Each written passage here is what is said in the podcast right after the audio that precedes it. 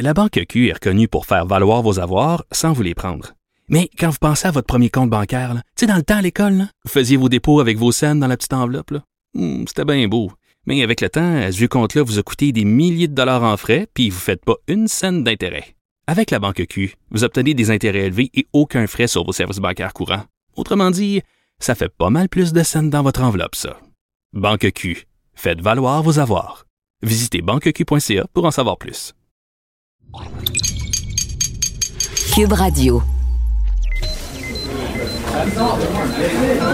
Silence Veuillez vous lever. La cour présidée par l'honorable François-David Bernier est déclarée ouverte.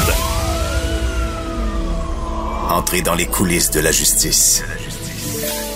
Écoutez, vous serez pas jugé. Ils appellent à la barre les acteurs de l'actualité. Oui, votre honneur. Avec François-David Bernier. Avec François-David Bernier. Avocat à la barre. Cube Radio. Bonjour, bienvenue à l'émission Avocat à la barre aujourd'hui pour vous. Nous avons Maître Boily qui nous parle. Bon, on a vu euh, cette semaine le Premier ministre Legault qui nous dit, qui demande dans une conférence de presse aux policiers de ne plus tolérer les contrevenants. C'est quand même exceptionnel. On ne demande pas d'être tolérant, mais de ne plus tolérer. Il y aura des amendes de 1000 à 6000 dollars. Ensuite de ça, il y a Vincent Chatigny de chez Bicep Barbecue. Euh, vient nous parler de l'impact majeur euh, qu'ont les restaurateurs en lien avec la crise de la COVID-19. Euh, Laurence Caron qui nous parle d'une ligne mise sur pied, la ligne d'écoute de soutien en ces temps de confinement et euh, de, gens qui, ont- besoin de parler. Ensuite, pour finir, ben, il y a Sébastien Ouellette, humoriste, euh, qui nous explique là, où, est-ce qu'on peut rire de la COVID-19? C'est un sujet sérieux. Est-ce qu'on peut en faire des blagues? Et elle est où la ligne, justement, à ces blagues-là?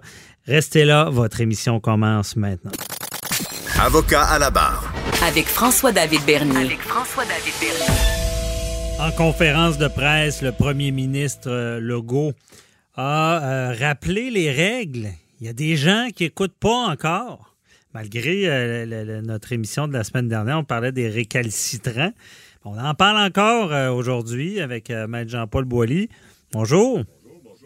Donc, euh, j'ai oublié votre micro. Allez-y. Bon. Euh, il est Maître Boilly, puis je voulais dire aussi d'entrée de jeu, euh, À distance.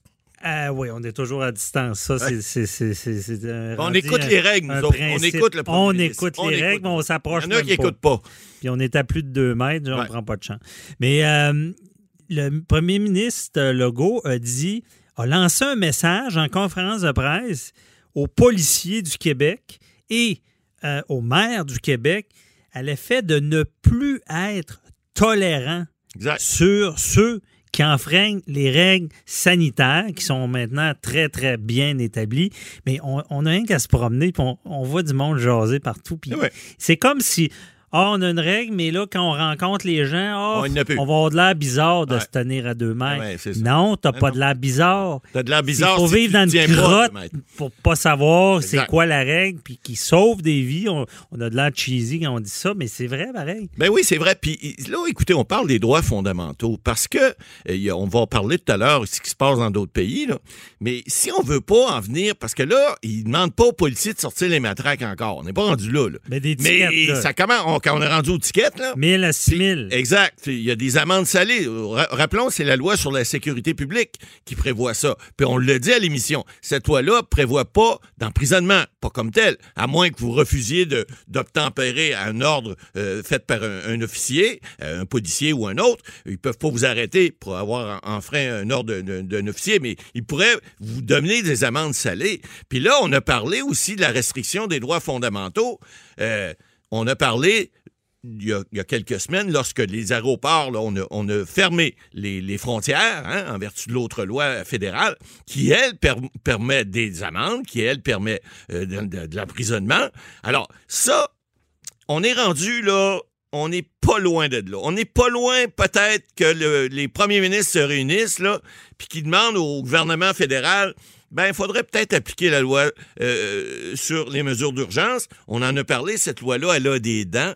Puis elle a des dents tellement importantes que je pense que les petits bobs de ce monde, tu sais, que vous aviez parlé avec euh, Richard Martineau, là, puis qu'on a parlé aussi également à l'émission, euh, ils vont avoir peut-être besoin de ça à un moment donné.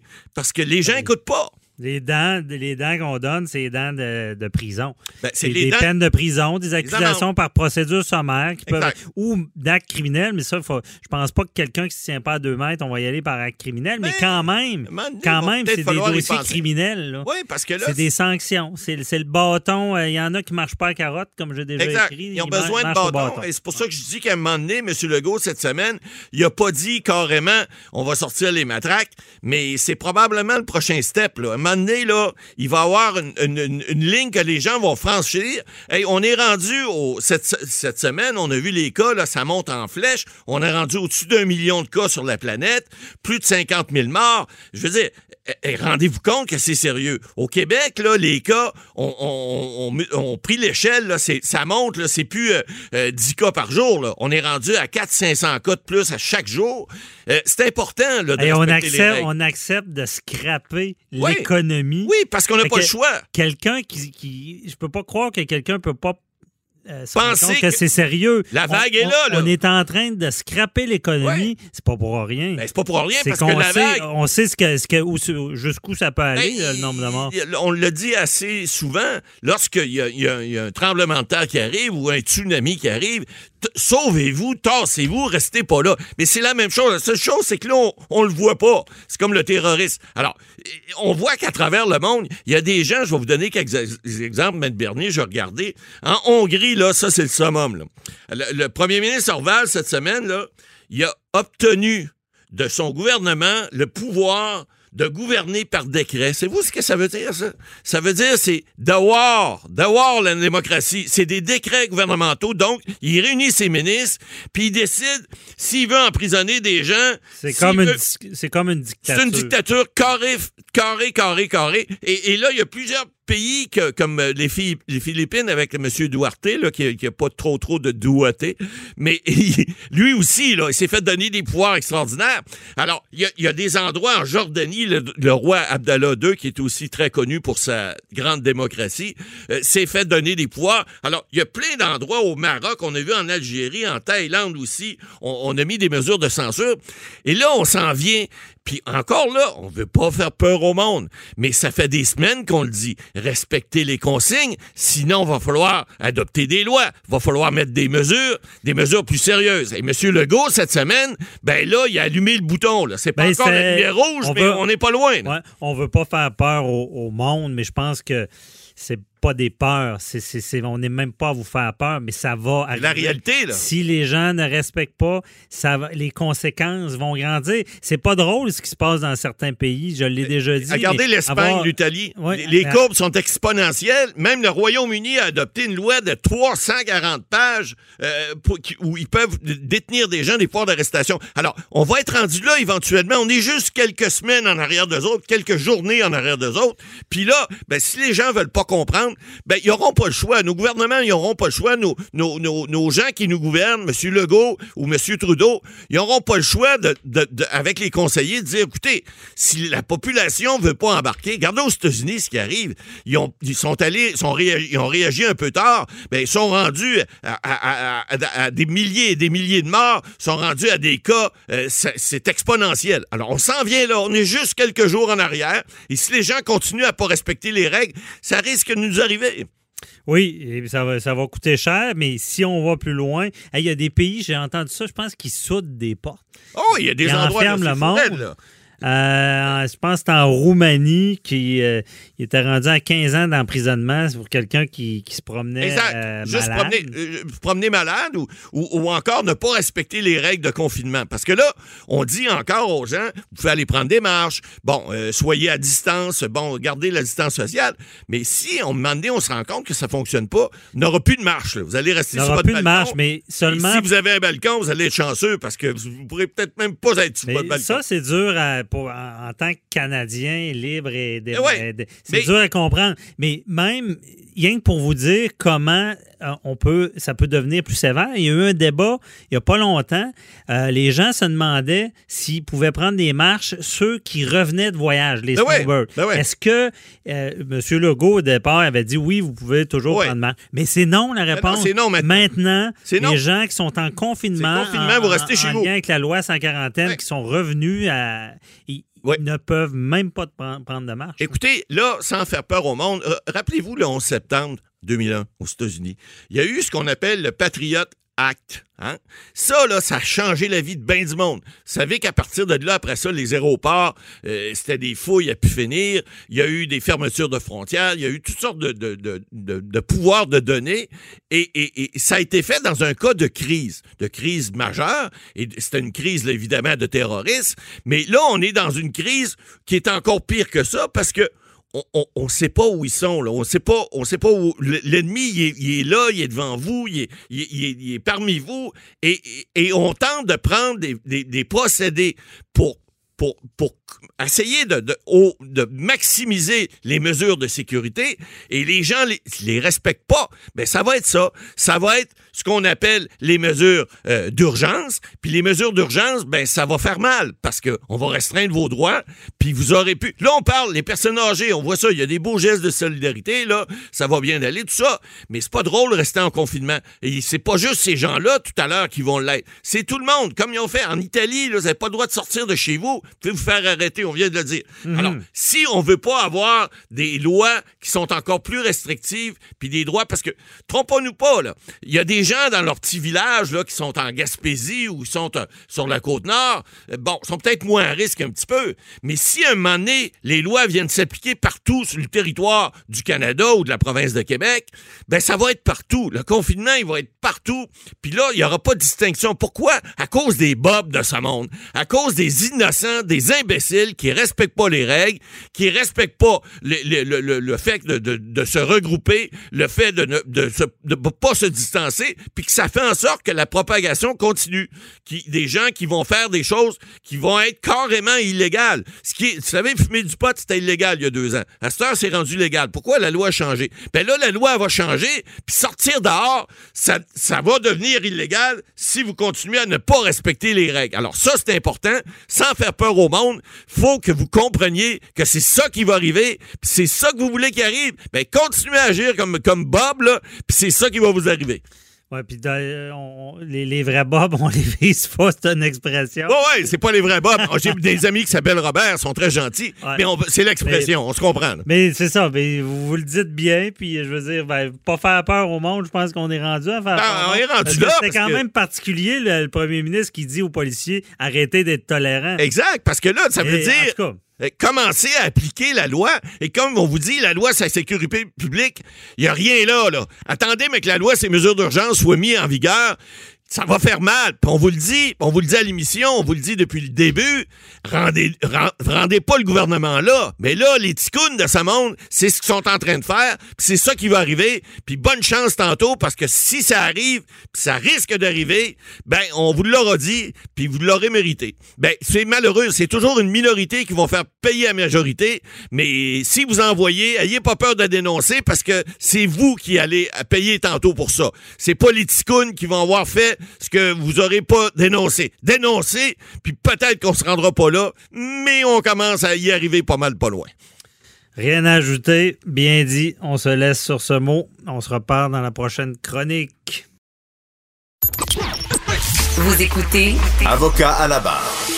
Entrez dans les coulisses de la justice. La fermeture des commerces ordonnée par le gouvernement Legault. On le sait, ça fait mal euh, à beaucoup d'entrepreneurs. On- bon, on a fait ça pour protéger la santé, on le sait, mais il y a des conséquences concrètes. Et ceux qui sont le plus touchés, d'après moi, c'est les restaurateurs, parce que c'est un établissement euh, je veux dire, c'est fermé. Donc, on voulait en parler euh, avec quelqu'un qui vit tout ça, Vincent Chatigny de chez Bicep Barbecue qui est avec nous. Bonjour. Salut. Donc, euh, Vincent, euh, qu'est-ce qui se passe? Comment on gère ça, cette crise-là? là? Écoute, euh, ben moi, je suis complètement fermé. Il n'y a pas de, il a pas de, take-out. Il n'y a pas de livraison. J'ai parlé à plusieurs amis restaurateurs. Hein. J'ai parlé, j'ai parlé à François Blais. J'ai parlé à Martin Picard. J'ai parlé à, différentes personnes différentes sortes de différentes sortes de restaurants. Chacun vit ça vraiment différemment selon plusieurs facteurs. Là, il y a des facteurs financiers, les liquidités, euh, l'entente qu'on a avec nos créanciers, euh, l'infrastructure euh, déjà en place qu'on a ou qu'on n'a pas. Hein. Il, y a des, il, y a des, restaurants qui sont qui sont déjà établis avec une formule pour faire du take-out, avec de, la livraison, avec tous les matériels d'emballage, etc. La structure aussi sur un, un mm-hmm. site web qui permet au monde de, de commander, de payer. moi, j'avais j'avais rien de tout ça. OK, c'est ça. Il y en a, ceux qui font du take-out, on peut survivre durant cette période-là, mais quand on a une salle à manger, il n'y a, rien à faire. Est-ce que tu envisages de, faire de la livraison ou est-ce une solution, ça?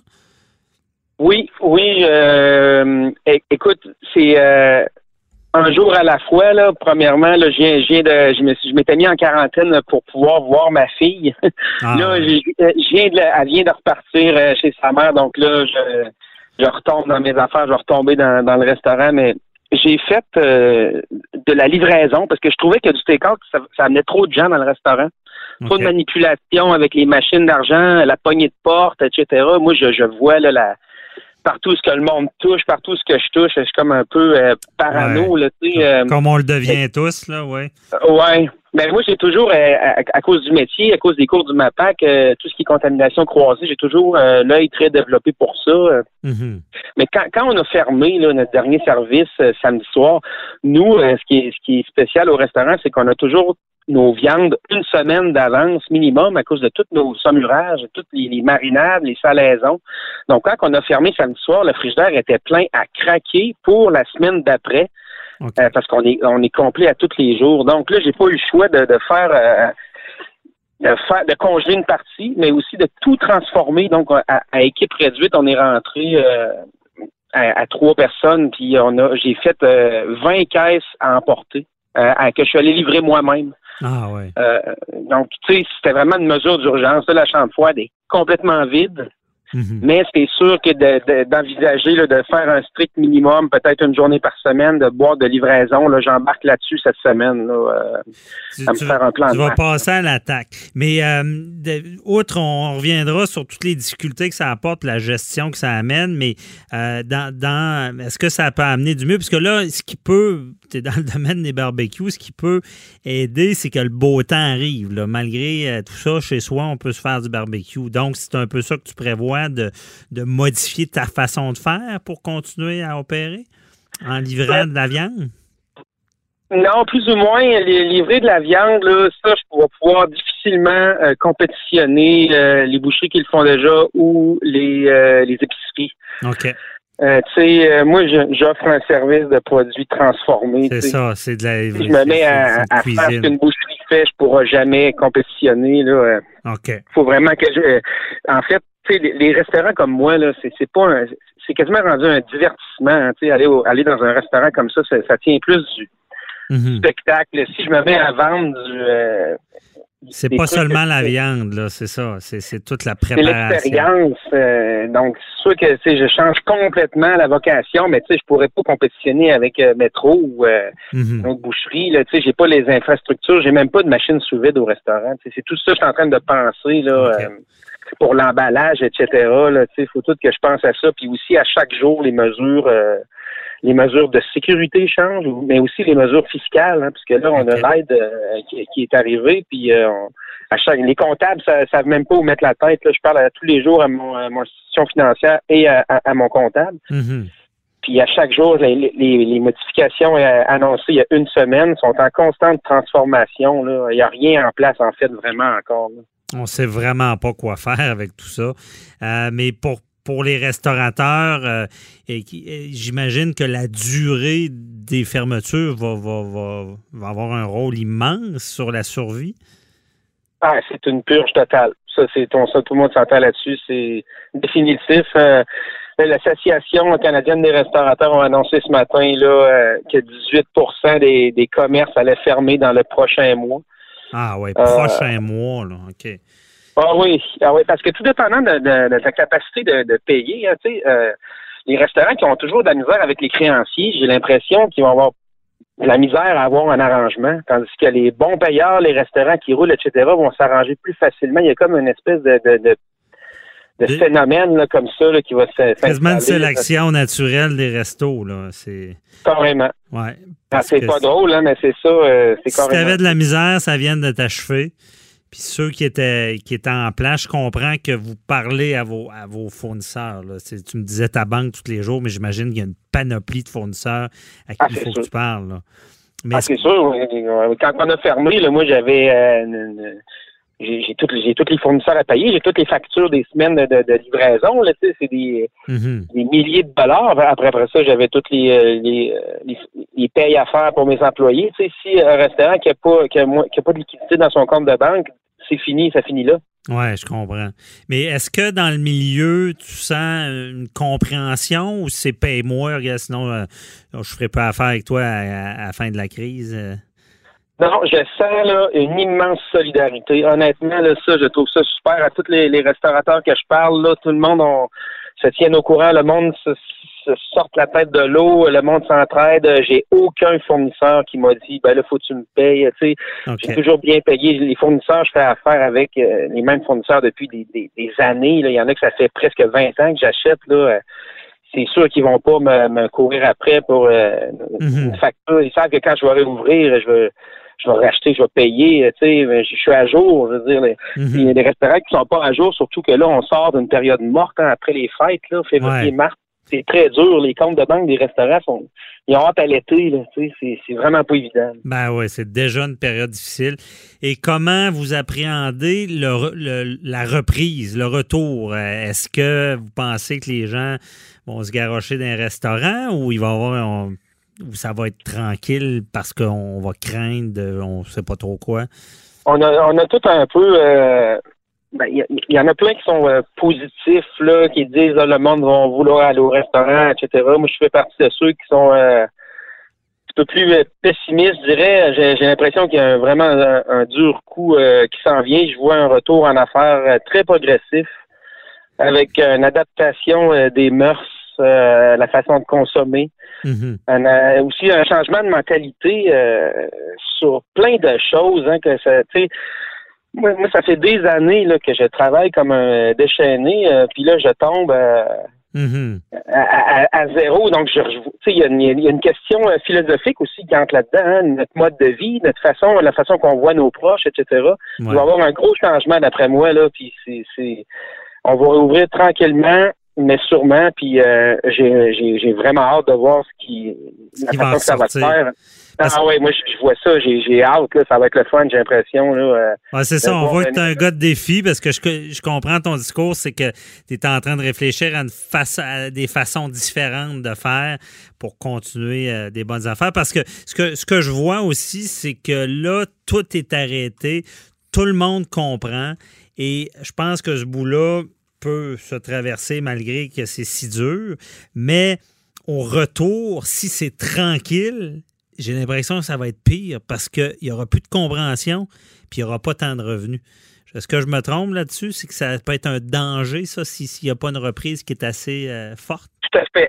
Tout à fait. Il risque d'avoir un espèce de- d'effet aussi de euh, les, euh, les mesures gouvernementales, à, quel point les mesures vont rester avec un salaire qui rentre. Donc, euh, il y a des gens qui vont se demander si ça vaut la peine de retourner travailler, étant donné que les restaurants pourront pas réouvrir à, à temps plein, hein, tu sais. pourront pas réouvrir avec à plein à plein emploi là. Donc quelqu'un qui, qui ouvre puis euh, qui décide de faire d'ouvrir juste euh, je sais pas les grosses soirées jeudi vendredi samedi, est-ce Mhm. que le staff va vouloir travailler 20 heures semaine? Ça va-tu valoir la peine? Il y a une question fiscale là, qui va arriver, là, qui, qui Ouais. ça va ça, ça va jouer dur. Là. Ça va jouer dur déjà dans un climat qu'on le sait d'un peu de pénurie de, de, de main-d'œuvre. là, Des, des- tout le monde a de la difficulté à garder sa main-d'œuvre. En tout cas, c'est euh, Vincent Chatigny. Euh, merci de nous avoir parlé de, cette situation-là. On te souhaite euh, bon courage. Bon, on suivra tes, innovations dans le restaurant chez Bicep Barbecue. En tout cas, bonne continuation. Merci beaucoup. Bonne journée. Merci. Bye-bye. Avocat à la barre. Avec François-David Bernier. Des avocats qui jugent l'actualité tous les matins. Face à l'isolement et à l'angoisse que propage la COVID-19, il y a l'Association québécoise pour la réadaptation psychosociale, l'AQRP, euh, qui a mis euh, sur pied une ligne d'écoute et de soutien en ces temps troubles. Euh, en ces temps de confinement où est-ce que les gens sont seuls. Euh, le premier ministre Legault le dit, n'ayez pas peur de consulter. Et là, il y a ce service-là que je trouve très adéquat. Il fallait qu'on en parle à avocat à la barre. Pour des gens qui ont des besoins, besoin de parler, ils peuvent appeler sur cette ligne-là qui est le 1-800. 425 9301 et on reçoit celui qui a mis sur pied cette ligne d'écoute, Laurent Caron, qui est avec nous. Bonjour.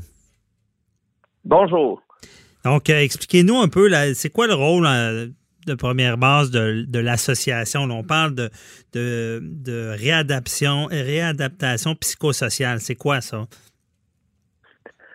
Euh, ben, l'association on joue un rôle de chef de file au Québec en santé mentale. Donc, on est invité par le réseau public pour euh, aider à l'amélioration des services, que ce soit l'accès ou la qualité, hein, parce que des, services qui euh, qui répondent pas à ce qu'on veut euh, mhm. comme citoyen, ça, ça, fait pas de sens. C'est pas efficace. on est invité par le. C'est ça exactement, exactement. Les gens vont refuser le le service euh, auquel ils ont accès. Mhm. Euh, donc, on est invité là. On a plusieurs programmes, que ce soit euh, le programme de père aidance, qui donne des formations pour des personnes qui souvent sont passées par la psychiatrie, par exemple, ou qui ont été chercher des services, et qui veulent devenir des professionnels de la santé, qui apprennent à utiliser leur vécu pour aider d'autres mondes. Ça, a l'air un peu spécial comme ça, mais c'est une réalité. Il y en a de plus en plus dans les services de santé mentale ou des gens qui sont passés par là, qui peuvent aider d'autres à, traverser, dans le fond, l'épreuve. Exactement, exactement, parce que c'est pas tout le monde qui a un intérêt là, à rencontrer quelqu'un euh, comme ça, mais il y en a plusieurs qui, quand ils arrivent, ils se disent, ben, tu sais, l'infirmière, elle me comprend pas, ou l'infirmier, le médecin, il me comprend pas, ils sont bien bons pour m'évaluer, mais je me sens pas compris. Et euh, quand ils rencontrent un père aidant euh, certifié, euh, souvent, ça crée un lien. Euh, ils peuvent parler un peu de ce qu'ils vivent, puis l'équipe peut aller un petit peu plus loin pour aider la personne. parce que souvent, on, il y a des gens qui vont se bloquer par mhm. peur d'être jugés, par exemple. Je pense qu'il faut Je comprends. Oui. Et là, dans, durant cette crise-là, euh, comment cette ligne-là, qu'est-ce que vous pouvez faire pour les gens? Euh, est-ce que vous pouvez répéter la question? Je m'excuse, ça a coupé. Ça a coupé, il n'y a pas de problème. Mais avec la crise actuelle, l'isolation, euh, l'isolement, pardon, des gens, comment vous pouvez les aider avec cette ligne-là? Ben, la ligne par aidant, j'écoute, vous avez donné le numéro. Euh, ce qu'il y a de particulier, c'est une ligne d'écoute comme il y en a d'autres. Hein. Il y a euh, tel jeune, telle aide, euh, etc. Mhm. Euh, la particularité, c'est que les gens au bout du fil, ce sont des pères aidants, donc des gens qui ont eu souvent un parcours difficile, qui savent c'est quoi, par leur vécu, ils savent c'est quoi la détresse, perdre espoir, même toucher le fond du désespoir. Ils savent c'est quoi essayer de retrouver un peu son équilibre, chercher des outils, la gêne de demander de l'aide. Donc, c'est tout du monde qui ont passé par ces étapes-là de vie et qui ont bon suivi une formation, des crédits universitaires pour apprendre à bien l'utiliser. Donc vraiment la différence entre d'autres lignes d'écoute puis celle-là, ça sera à vous de faire votre choix, c'est que vous savez que les gens qui vont répondre, il n'y aura pas de, euh, de jugement. Je pense que les autres lignes non plus, là. Mm-hmm. mais vous êtes certain que les personnes auront déjà vécu probablement des, des périodes où ils sont pas fiers, ils savent pas comment en parler, où ils vivent de la détresse. Donc, vous allez être certain d'avoir une écoute de quelqu'un qui est passé par des bouts difficiles aussi. OK, je comprends. Euh, et quel exemple, quelqu'un qui, qui, qui veut appeler la ligne en ce moment? Euh, tous les Québécois peuvent appeler la ligne, les Canadiens, euh, les Canadiens francophones aussi, parce que la plupart du staff est, francophone. Mhm. Euh, et euh, dans le fond, ça a été fait vraiment au départ pour les personnes qui allaient déjà chercher des services puis qui avaient plus accès là, avec les mesures de confinement ou les mesures de santé publique. Mais on s'est rendu compte qu'il y a de l'intérêt pour la population générale à parler à des pères aidants. Je veux dire, récemment, il y a même un CIUS, là, un, espèce de territoire là, qui de, de, santé et services sociaux Mhm. qui nous a appelé pour dire est-ce qu'on pourrait donner votre numéro à nos employés? Donc, pour vous donner une idée, il y a des employés des fois qui sont euh, ces temps-ci qui, qui, qui, perdent leur travail ou qui vivent un stress à l'idée de côtoyer des gens qui ont, qui ont la COVID. Donc, le, le CIUS nous a appelé pour dire est-ce qu'on peut euh, donner votre numéro à nos employés? Donc, il y a vraiment un intérêt général et on a ouvert euh, à, ceux qui, jugent eux-mêmes qui ont envie de parler à un père aidant. On n'a pas à mettre des bâtons dans les roues de Mhm. dire euh, c'est bon pour toi puis pas pour toi. Je comprends. Et là, quand, quand les gens appellent, le premier rôle du père aidant, c'est d'écouter? En ligne d'écoute, c'est d'écouter, effectivement. Euh, ensuite, c'est d'essayer de redonner de l'espoir à la personne. Mais euh, bon, les gens sont formés pour euh, le faire d'une manière adéquate. Hein. Si on, si vous me demandez pas de vous donner espoir, mm-hmm. ça sera pas fait de cette façon-là.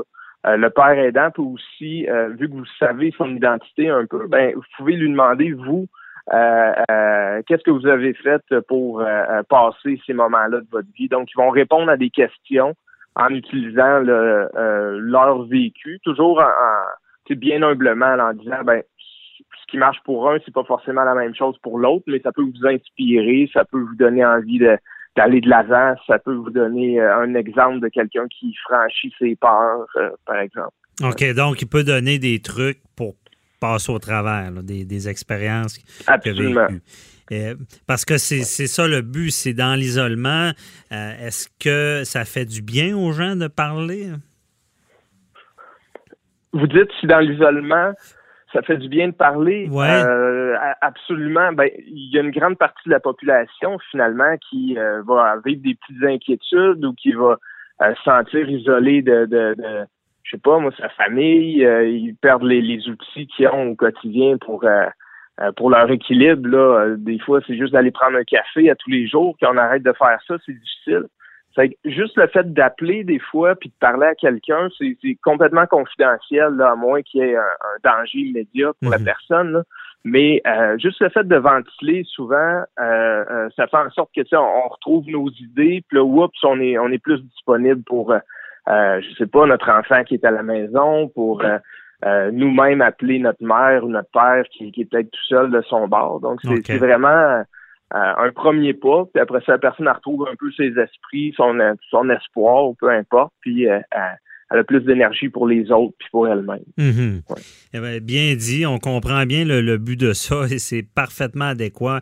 Je suis certain que. Eh, puis d'ailleurs, est-ce qu'il y a beaucoup d'appels en ce moment? Euh, les appels, ça a commencé euh, quand même assez timidement, je dirais. Euh, là, on a passé dans, dans quelques médias et ben, ça a commencé juste la semaine passée. Mhm. Euh, hier, on était à 70 appels sur euh, euh, en, à peu près 10 heures. Et on a à peu près presque une vingtaine d'heures d'écoute là hier. Là. Donc ça, ça, commence, les gens appellent. C'est, normal, hein? c'est pas c'est pas l'habitude de tout le monde d'appeler un étranger puis de parler de, ce qu'il vit. Mais vous pouvez appeler si ça vous tente pour poser des questions sur la père aidance. Il y a peut-être des gens parmi vous qui veulent le devenir. vous savez, les pères aidants, c'est pas juste des gens qui euh, ont reçu un diagnostic de schizophrénie ou de et, qui ont qui ont par exemple jamais eu d'autres travail là. Il y a des gens qui ont eu ce diagnostic là puis qui ont ils ont aussi travaillé en finance. Il y a des gens qui sont des chefs d'entreprise. Il y a des gens qui oui ont jamais euh, intégré le marché régulier du travail aussi. Donc il y a une panoplie de gens qui sont des pères aidants au bout du fil. C'est tous des mhm. gens par contre qui ont euh, avec leur force personnelle, puis euh, l'aide qu'ils ont pu trouver autour, ils ont réussi à se bâtir une vie vraiment intéressante. C'est un peu ça le profil des gens. Je voulais juste le dire pour, ben oui. clarifier le profil des, répondants. Il y a un peu de. Ben oui, parce, que, hein, parce que certainement, s'il y en a qui sont intéressés, euh, c'est du bénévolat, puis euh, ça peut aider. C'est ce qu'on demande en ce moment. Ah, c'est, allez-y. Je, Je vais juste vous reprendre à ce niveau-là, c'est un emploi. Être un père aidant Ah, dans le- la santé ou euh, dans notre ligne téléphonique, c'est vraiment un emploi. Ah, je Donc, c'est euh, des professionnels, pas au sens d'ordre professionnel, mais c'est des employés qui sont qui agissent de manière professionnelle avec ça. un cadre euh, d'analyse de la situation, puis euh, un code d'éthique, etc. Je comprends. là. Vous Oui, vous avez bien fait de me rappeler. Bien expliqué. Et là, euh, avec les appels que vous savez, ce que vous, les gens, c'est quoi l'état d'esprit? C'est la détresse vis-à-vis l'isolement, hein, principalement? Il y a un peu de tout. Il y a des gens qui euh, euh, se sentent inutiles. Il y a des gens qui euh, s'en font pour leurs proches, mais parce que des fois on cohabite avec Mhm. des gens où on s'en fait pour euh, des membres de notre famille ou des amis, euh, mais au final, ils finissent par nous parler de eux.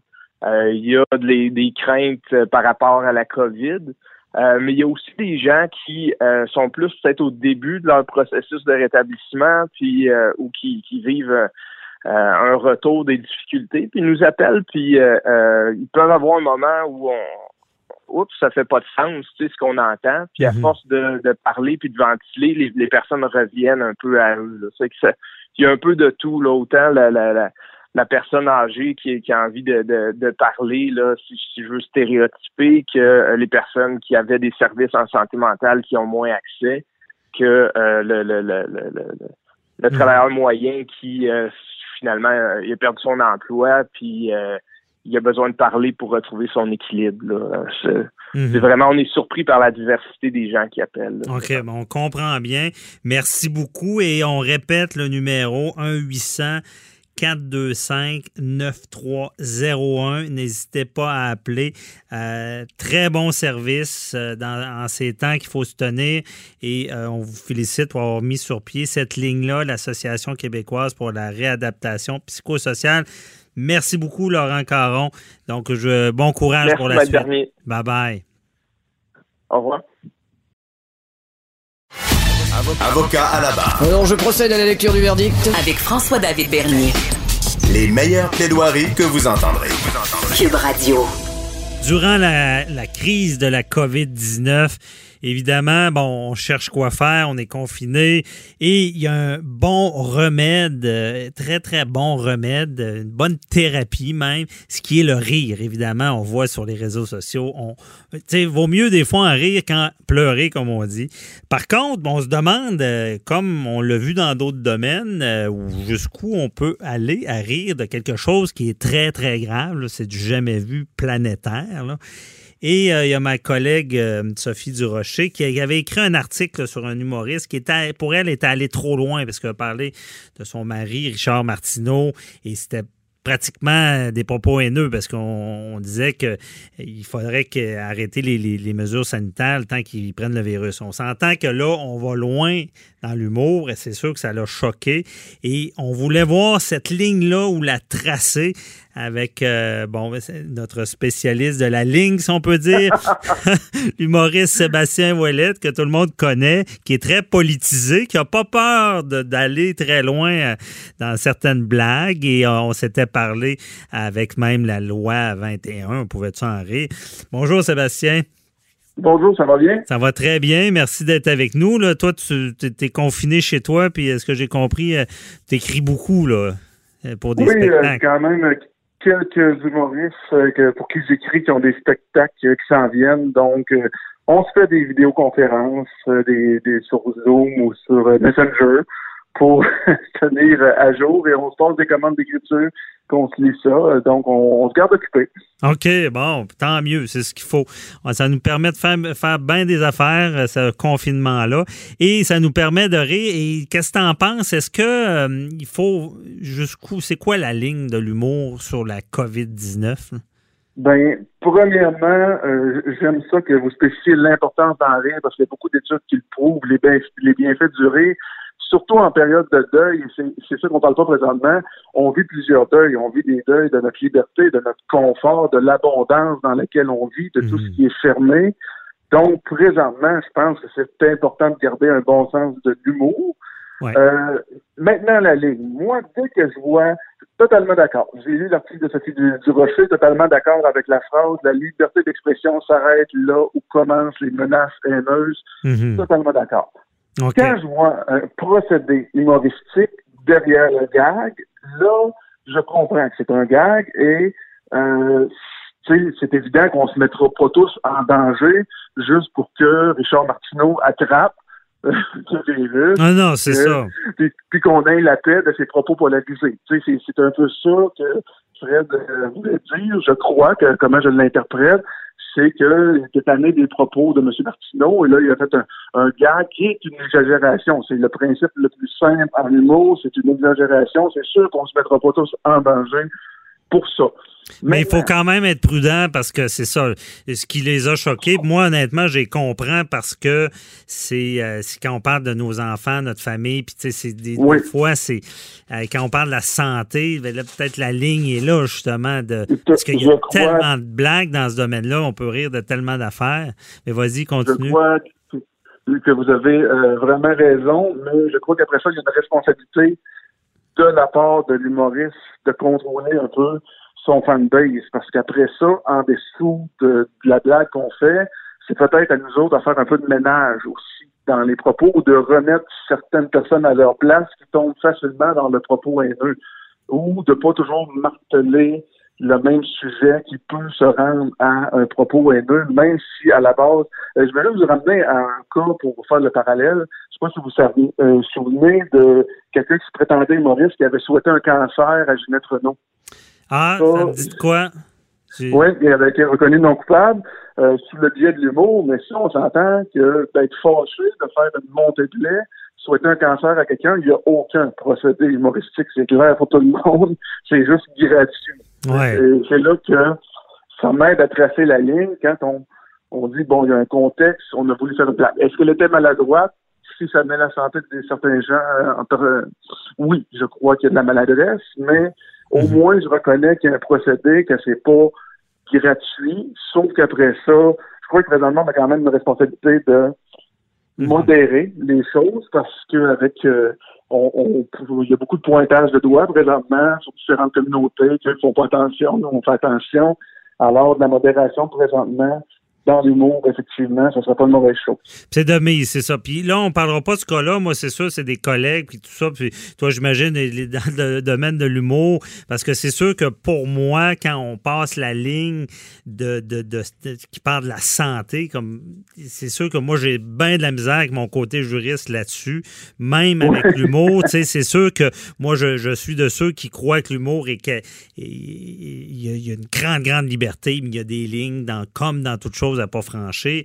Mais pour toi, je veux dire, euh, jusqu'où tu serais prêt à aller à faire une blague, justement, dans, si tu avais ben, écrit là-dessus? Euh, j'ai vu que euh, M. Trump prédisait jusqu'à 200 000 morts aux États-Unis, quand présentement, il y en a 30 000 dans le monde. Et j'ai fait moi-même la blague en postant l'article de les Américains veulent toujours être les premiers dans tout puis euh, sur le fait qu'ils euh, vont avoir plus de morts que tout le monde, et c'est presque une fierté. Est-ce que je banalise qu'est-ce qui arrive? Est-ce que je ris du nombre de morts? Je crois pas. Je ris de l'attitude de ces, des Américains qui, depuis des années, veulent toujours être les premiers dans tout, euh, même jusqu'au nombre de décès. Alors, je suis allé jusque-là parce que je considère pas que je ris de ceux qui perdent des proches, que je ris de la, de la gravité de la situation. Mais mhm. oui, je suis prêt à aller loin euh, dans le gag, si c'est pour dénoncer la situation, si c'est pour euh, essayer de justement détendre l'atmosphère et critiquer une situation qui n'a pas de bon sens. Comme un président qui dit Bon, à date, il y en a 30 000, nous autres, on va en avoir jusqu'à 200 000, qui, qui, qui, qui alarme lui-même sa propre population ça, je pense, ça méritait d'en rire. Dans, dans, le fond, puis aussi, tu ris pas directement d'une famille ou d'une personne, c'est dans la généralité aussi de. de... C'est sûr, c'est dans la généralité.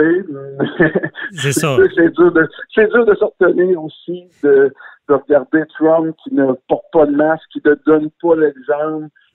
Puis de, de c'est sûr que l'humoriste en moi va peut-être retenir beaucoup de gags là-dessus sur le fait que c'est peut-être une bonne chose que Trump ne porte pas de masque, mais c'est ça.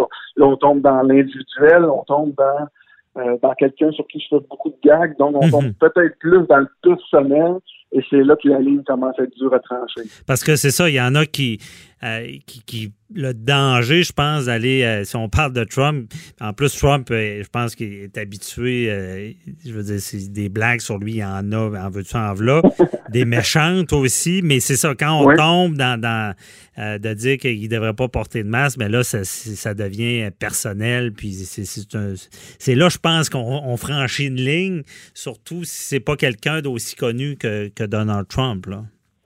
Non, c'est sûr, c'est sûr que quand on tombe dans l'individualisme, c'est un petit peu dans les, dans les, les combats personnels.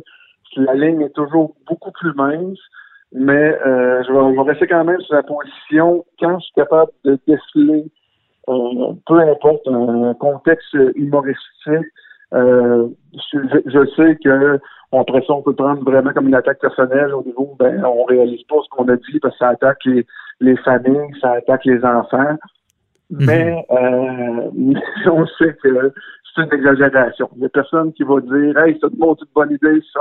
On le fait. On, ouvre les magasins, euh, puis on ouvre les bars, puis juste pour s'assurer que quelqu'un pas le virus. Euh, moi, ah, la vois l'exagération. Je suis capable de la trouver drôle. Je sais qu'elle ne me vise pas personnellement. Peut-être que si elle me visait personnellement, je l'aurais trouvé moins drôle. Mais euh, je suis capable de dire tout ça. Pour moi, ça reste sur la ligne. OK. Je comprends. C'est très près de la dépasser, selon mon opinion. C'est border dessus. OK, c'est ça. mais pour toi, même si ça attaque quelqu'un, parce que souvent, dans le droit, il faut se poser la question est-ce que ça est-ce que ça va créer un dommage sur quelqu'un? Souvent, c'est la question qui se pose. Parce que quand on est dans le public, évidemment, il faut accepter de, faire rire de soi. Mais euh, le, la ligne, des fois, c'est ça. Si on sait que ça peut causer un dommage, mettons, amener à quelqu'un à ce qu'il y ait de la haine sur lui, dans le fond, lui, lui mettre une cible euh, dans le front, c'est là que ça peut causer problème. Je sais pas ce que tu en penses. Ouais, je, je euh, je pense que euh, des fois, j'ai une belle naïveté de où les gens pourraient être méchants. je pense pas que personne fasse par exprès pour euh, en, plus, tu sais, je, je, suis le premier à saluer euh, le, travail des policiers qui font vraiment une belle job présentement sur tous les propos haineux euh, qu'il y a eu sur Facebook dernièrement. On a vu un individu de Laval se faire arrêter, un individu de Granby se faire arrêter pour des propos haineux. Dans ce cas-là, euh, parce que les gens créaient des cibles, comme vous parlez, euh, dans ce cas-là, je pense pas que personne fasse pas exprès pour dire Hey, c'est moi qui est allé donner la COVID et que tu sois fier de ça. Là. Hmm. Euh, j'espère que j'espère que le, public qui suit euh, Fred Dubé est assez intelligent pour comprendre que c'est un humoriste qui, qui, euh, qui dénonce des choses par le biais de l'humour et qui pose pas des commandes. C'est pas c'est pas un extrémiste seul dans son sous-sol qui mm déteste euh, euh, allègrement les groupes d'individus.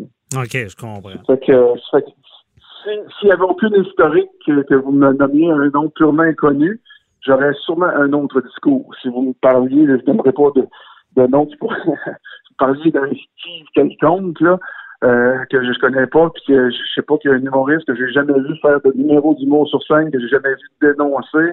Euh, je serais inquiet de voir ce genre de commentaires. Mhm. euh, là, on parle de quelqu'un qui a une bonne historique en tant qu'humoriste, euh, sans vouloir le défendre, euh, parce que je suis pas toujours d'accord non plus avec ses propos. Mais là, je vous dirais que c'est assez, c'est assez relax au niveau de la cible. J'espère que le mhm. public qui suit Prennent ça assez, pas, pas degré. Ouais. Merci beaucoup, Sébastien Ouellette. OK, merci. Fait que bon, euh, bonne écriture, bon confinement. Merci. Bye bye. Encore pour deux mois. OK, bye.